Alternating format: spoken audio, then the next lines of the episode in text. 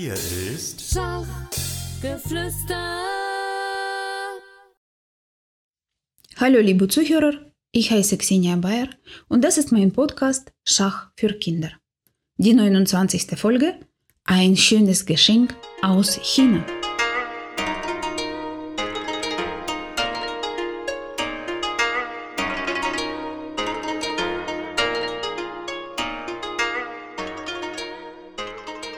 Vor mir auf dem Tisch liegt ein Geschenk aus China.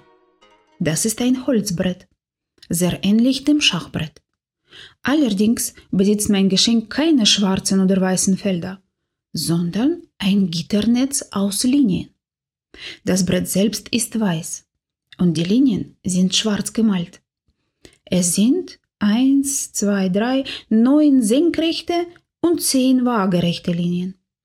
Die zwei Hälften des Brettes sind von einem dicken Streifen, auf dem zwei große schwarze chinesische Schriftzeichen gemalt sind, voneinander getrennt. In jeder Bretthälfte gibt es ein Quadrat mit zwei Diagonalen. Es ist ein klappbares Brett. Schauen wir mal, welche Schätze im Inneren des Brettes versteckt sind.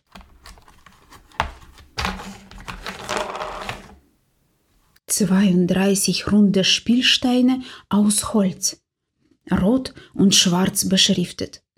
Die Symbole auf den Steinen sind verschieden. Einige sehen für mich wie eine Schlange, die anderen wie ein roter Drache aus.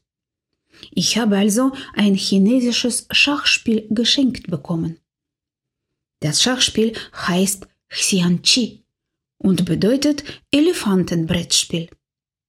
Xianqi ist eine Variante des Schachspiels, die in China und in asiatischen Ländern weit verbreitet ist. Eine halbe Milliarde Menschen spielen es.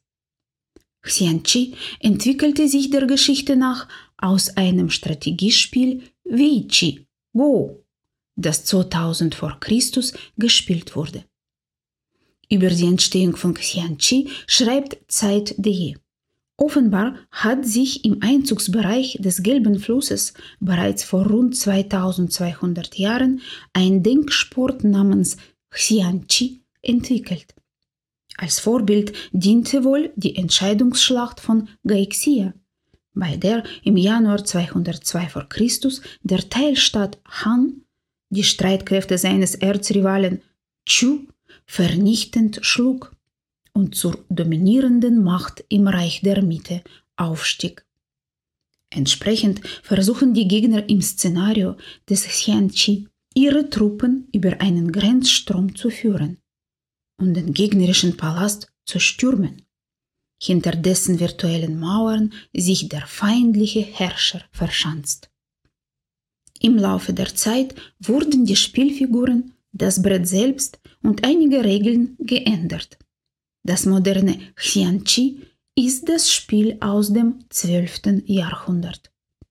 Ich würde gerne Xianqi spielen und lade euch ein, mit mir die geheimnisvolle Welt des chinesischen Schachs kennenzulernen. Wie im klassischen Schach spielen im chinesischen Schach zwei Gegner miteinander. Das Ziel ist es, den Gegner matt zu setzen.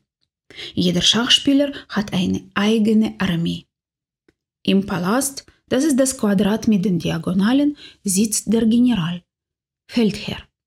Links und rechts von ihm steht ein Mandarin, der Leibwächter. Neben dem Palast sind jeweils zwei Elefanten und Pferde. In den Ecken stehen zwei Wegen. Diese Figuren bilden die erste Reihe, werden allerdings auf die Schnittpunkte der Linien anstatt auf die Felder gesetzt.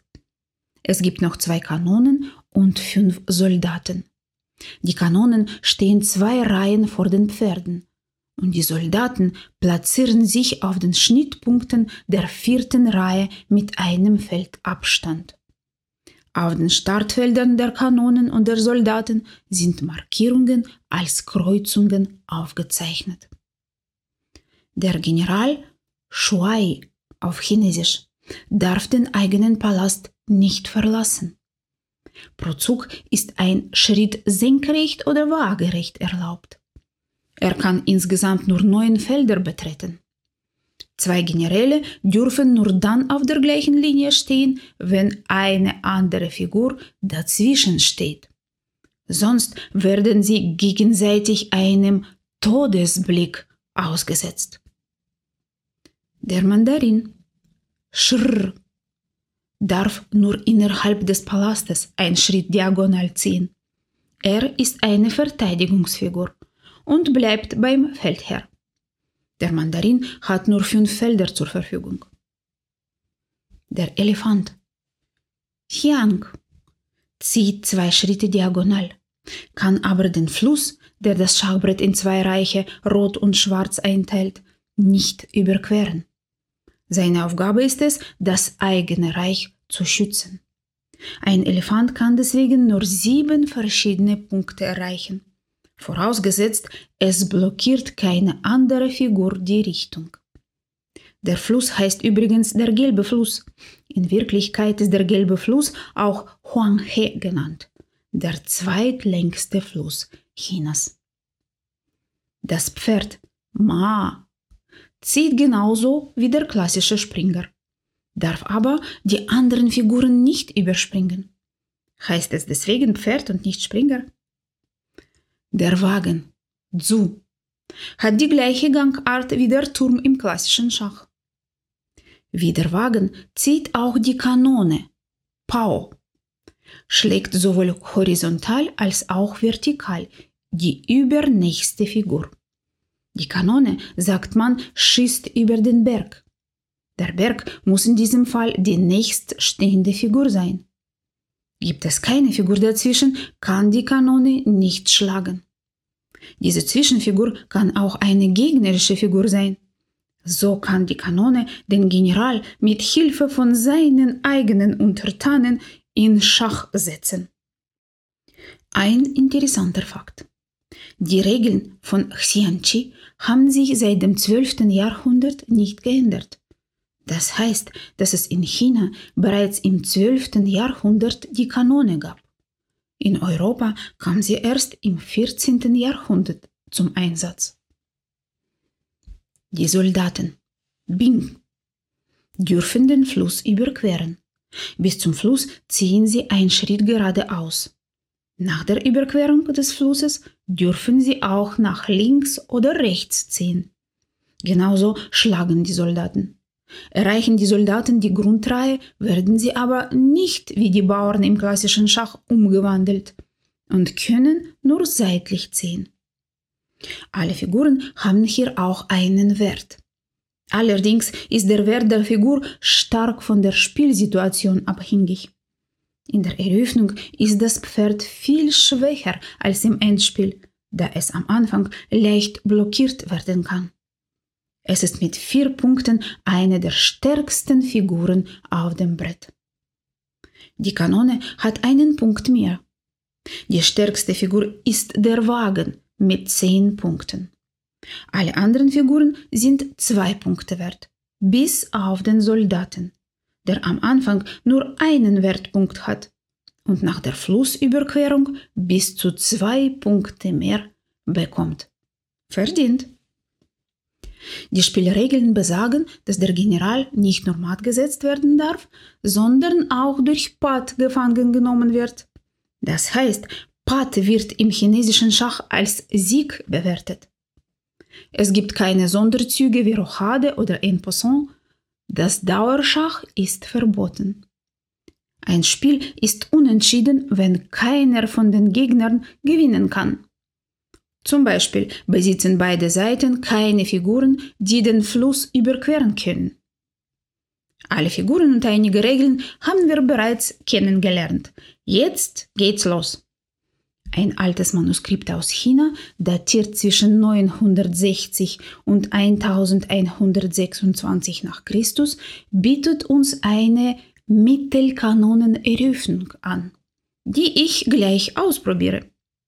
Die Notation hier ist adaptiert und somit für klassische Schachspieler leicht verständlich.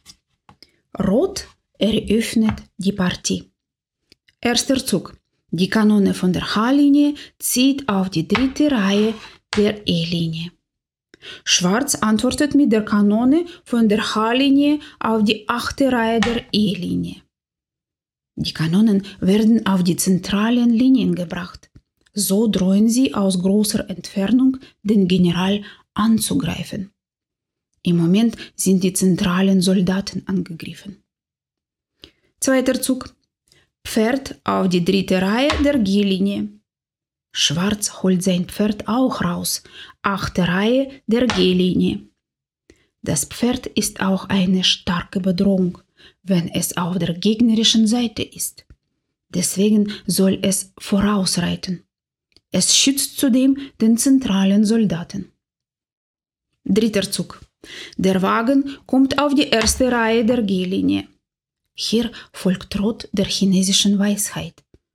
Ist ein Streitwagen in den ersten drei Zügen nicht bewegt worden, ist er für das Spiel verloren.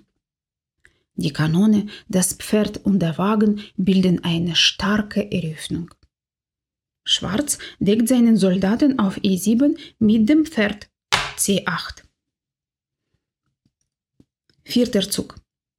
Rot greift den schwarzen Soldaten G7 mit dem Wagen auf der siebten Reihe der G-Linie an. Schwarz antwortet mit C6. Der Soldat zieht auf die sechste Reihe der C-Linie. Schwarz macht den Weg frei für das Pferd C8. Fünfter Zug. Roter Wagen schlägt den Soldaten G7, Schwarz aber reitet vor das Pferd auf die sechste Reihe der D-Linie. Sechster Zug. Roter Wagen zieht auf die sechste Reihe der G-Linie. Will hier Rot einen Doppelangriff auf das Pferd D6 und den Soldaten C6 ausführen? Das schwarzes Pferd macht noch einen Sprung nach vorne. E5. Siebter Zug. Der rote Soldat blockiert das Pferd mit G5 und macht dem eigenen Pferd G3 den Weg frei. Schwarz spielt Elefant auf I8 und attackiert den roten Wagen G6. Achter Zug. Der rote Wagen schlägt den Soldaten auf C6 und rettet sich von dem Elefantenangriff. Das schwarze Pferd ist nicht aufzuhalten. D4.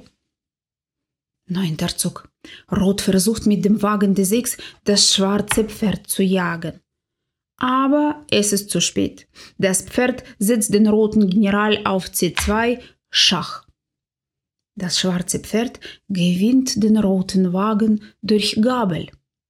Die stärkste Figur von Rot ist weg. Die Partie endet hier. Na, was haben wir bereits gelernt? Die Schwerfiguren müssen am Anfang entwickelt werden. Die Kanone kann aus einer großen Entfernung angreifen. Am besten steht sie zentral. Das Pferd ist auf der gegnerischen Seite sehr stark. Die Soldaten sollen dem eigenen Pferd den Weg öffnen und gegebenenfalls das gegnerische Pferd blockieren. Der Wagen soll spätestens im dritten Zug aus seiner Ecke ziehen. Der Elefant ist die zentrale Verteidigungsfigur, die das eigene Reich schützt. Der General wird leicht durch das Pferd gezwungen, aus der Deckung zu ziehen. Gabel- oder Doppelangriff spielt hier wie im klassischen Schach eine wichtige Rolle. Keine Königsopposition ist erlaubt. Todesblick. Xianqi ist eine sehr interessante Variante des Schachspiels und auch für erfahrene Schachspieler eine neue Herausforderung. Ich werde Xianqi unbedingt weiterlernen. Sehr spannend. Hm, was war zuerst? Ah, die Kanone auf die zentrale Linie. Bis zum nächsten Mal, eure Xenia Bayer.